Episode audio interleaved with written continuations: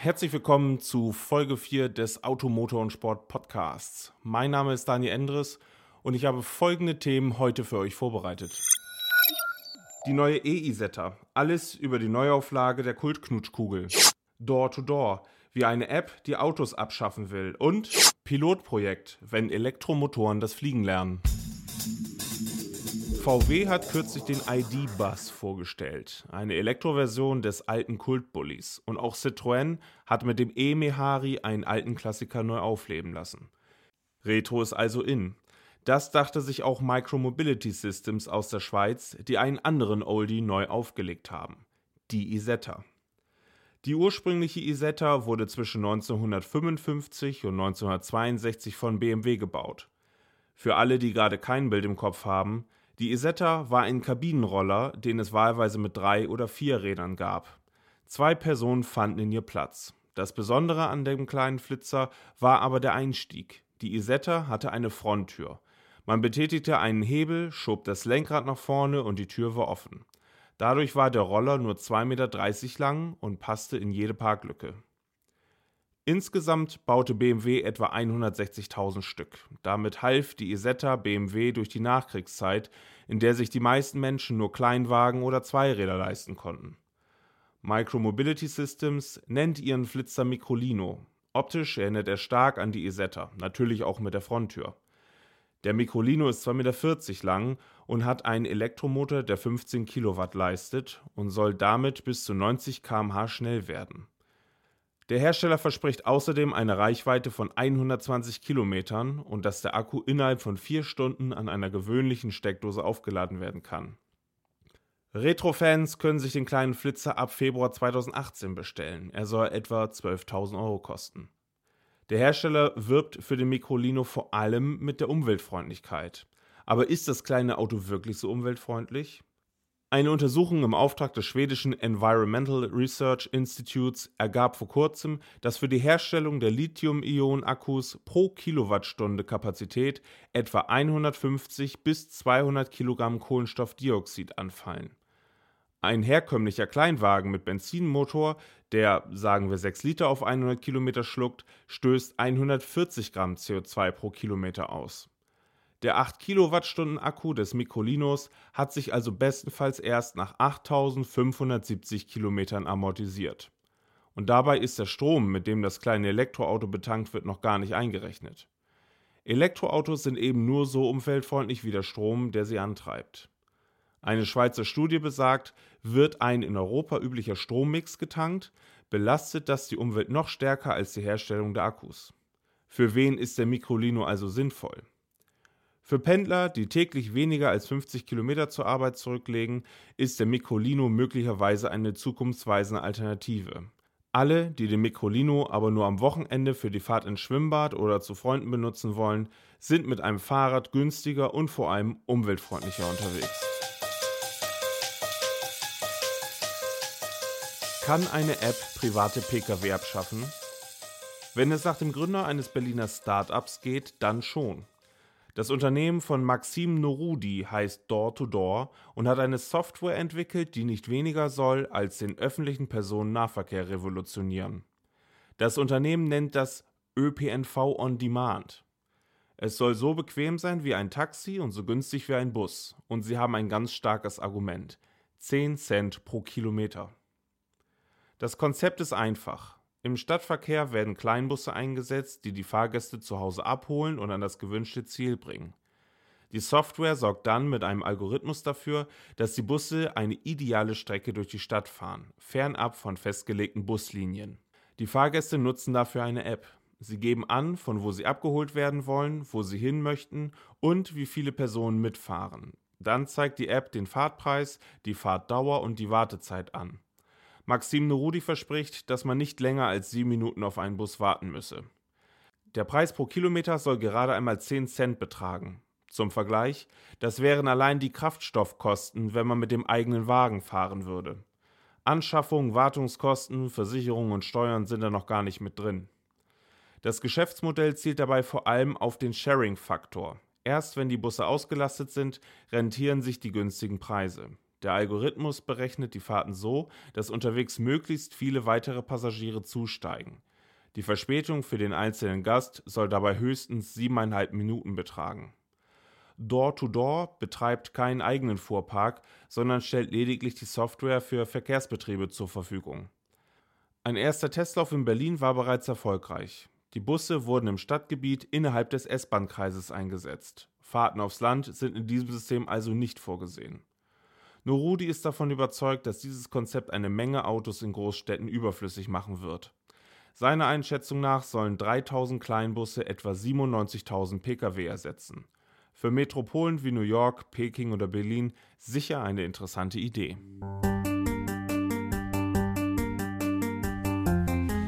Nicht nur die Auto, sondern auch die Flugindustrie forscht an alternativen Antriebskonzepten. Ganz vorn mit dabei ist das slowenische Unternehmen Pipistrel, das mit der Alpha Electro ein erstes komplett elektrisch betriebenes Leichtflugzeug auf den Markt gebracht hat. Zehn davon werden demnächst von Schweizer Flugschulen in Betrieb genommen um ein Jahr lang Erfahrungswerte zu sammeln.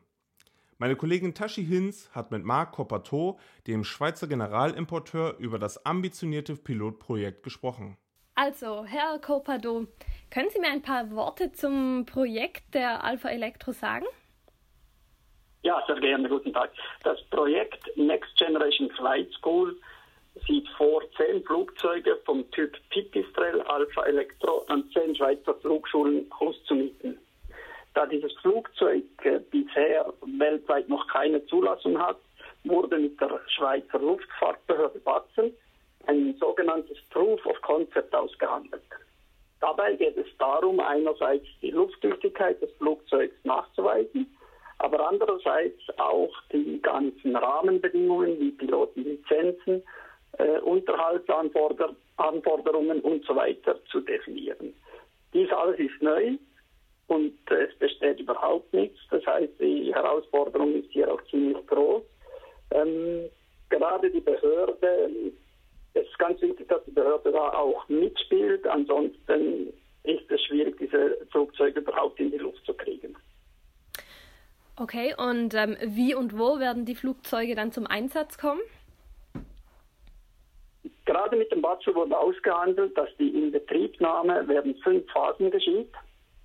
Äh, dabei ist es so, Phase 1 startet mit einer Fluggenehmigung für Testpiloten. Dabei wird das Flugzeug einerseits von den Pipistrel-Testpiloten weiter äh, geprüft, aber auch von den Schweizer Testpiloten, entweder von Batsu oder der Arma Swiss, auf äh, die Funktionstüchtigkeit getestet. Danach werden sukzessive äh, Fluglehrer, Flugschulen, äh, danach die lizenzierten Piloten und dann in Phase 5 wird das Flugzeug freigegeben für die Grundschulung. Und die ersten beiden Flugzeuge stehen bereits im Hangar und werden so bald wie möglich auf den Flugplätzen Equiance und Mollis zum Einsatz kommen. Ich gehe davon aus, dass wir die Fluggenehmigung in den nächsten Wochen erhalten und circa Mitte Oktober äh, die Phase 1 einleiten können. Okay, und ähm, die Alpha Electro ist ja das erste Flugzeug dieser Art. Welche Reichweite hat sie und äh, wie wird das Ganze dann, also wie wird das Flugzeug wieder aufgeladen? Das ist richtig. Das Flugzeug äh, ist mit zwei redundanten Batterien ausgerüstet.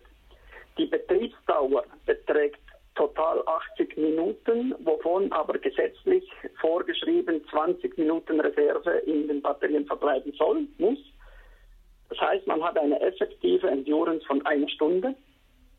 Das Flugzeug wird im Hangar mittels einer Solaranlage speziell konzipiert. Sie hat eine Größe von 60 Quadratmeter wieder aufgeladen. Ähm, die Anlage ist auf dem Hangardach installiert. Dazu sind zwei Pufferbatterien im Hangar verbaut. Das heißt, die Solaranlage lädt in erster Linie direkt das Flugzeug, was sie produziert. Die zweite Quelle zur Aufladung sind eben diese Pufferbatterien und nur wirklich im Ausnahmefall würde dann auch Strom vom Netzwerk benötigt. Das Ziel ist klar, dass das Flugzeug autark betrieben werden kann. Die Dauer zur Aufladung ist 45 Minuten. Das heißt, man hat einen, eine Zykluszeit in der, im Schulungsbetrieb von zwei Stunden. Eine Stunde Flugzeit, 45 Minuten aufladen und bis man wieder bereit steht, sind das zwei Stunden vergangen. So sieht es ungefähr aus. Das heißt, für den Schulungsbetrieb eignet sich die Alpha Elektro dann besonders gut. Wie sieht es allgemein mit Elektroflugzeugen aus? Welche Verwendungszwecke sind da besonders gut? Da gibt es verschiedene Ansätze. Das ist richtig, die Alpha Electro wurde klar als Schulflugzeug konzipiert. Einerseits diese Endurance von einer Stunde äh, passt sehr gut zum Syllabus, sage ich mal, für die Grundschulung. Eine Stunde Training mit einer kurzen Pause dazwischen. Dazu ist das Flugzeug sehr einfach und auch gutmütig zu fliegen, wie übrigens alle Pipistrel-Flugzeuge. Ähm, es gibt einen anderen Ansatz, den man kürzlich auch äh, vermehrt sehen konnte. Das ist einerseits in Deutschland bei der Firma Siemens, andererseits auch eine Schweizer Firma, Evolaris, die die Elektromotoren gerne in Akro Akrobatikflugzeugen einsetzen würde. Das, weil die Energiedichte sehr hoch ist. Die, die Applikation ist da sehr unterschiedlich, weil man fliegt eine kurze Zeit mit hoher Leistung aber auch, sicherlich auch hier ist der Elektromotor äh, eine gute Alternative zu den bisherigen Motoren. Und wieso eignet sich jetzt die Schweiz besonders gut für dieses Pol Pil Pilotprojekt von äh, Pipistrel? Die Schweiz ist ein kleiner, überschaubarer Markt.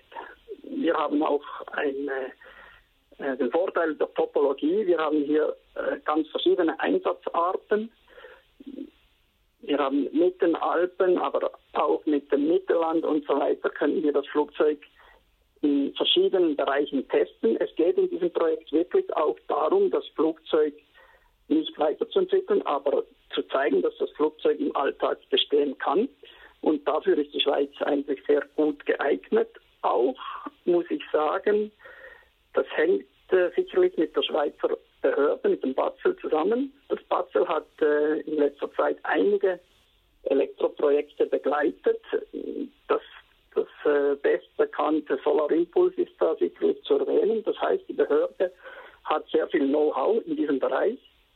Und ähm, von daher ist es auch so, dass äh, auch EASA gewillt ist, die Schweiz zu unterstützen in einem Projekt, wie das, wie das hieß jetzt mit dem Next Generation Flight School.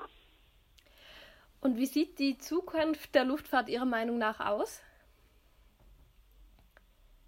Ich denke, dass wir vermehrt jetzt auf nachhaltige Antriebe setzen werden.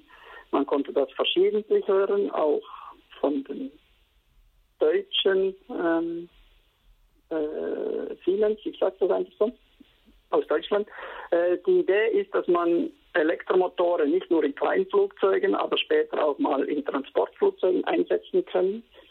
Wie der Strom generiert wird, das äh, gibt es auch wieder verschiedene Wege. Einerseits ist sicher die Brennstoffzelle anzusprechen, andererseits äh, vielleicht kurzfristig ist auch an Hybridantriebe zu denken, wie man das vom Hipster kennt, dieses Siemens-Projekt.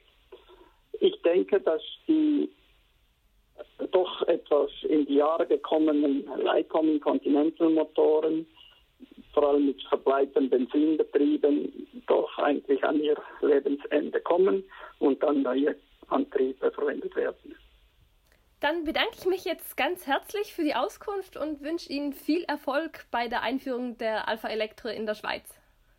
Besten Dank, ich wünsche einen schönen Tag. Auf Wiederhören. Wiederhören. Vielen Dank, Tashi, für das spannende Interview.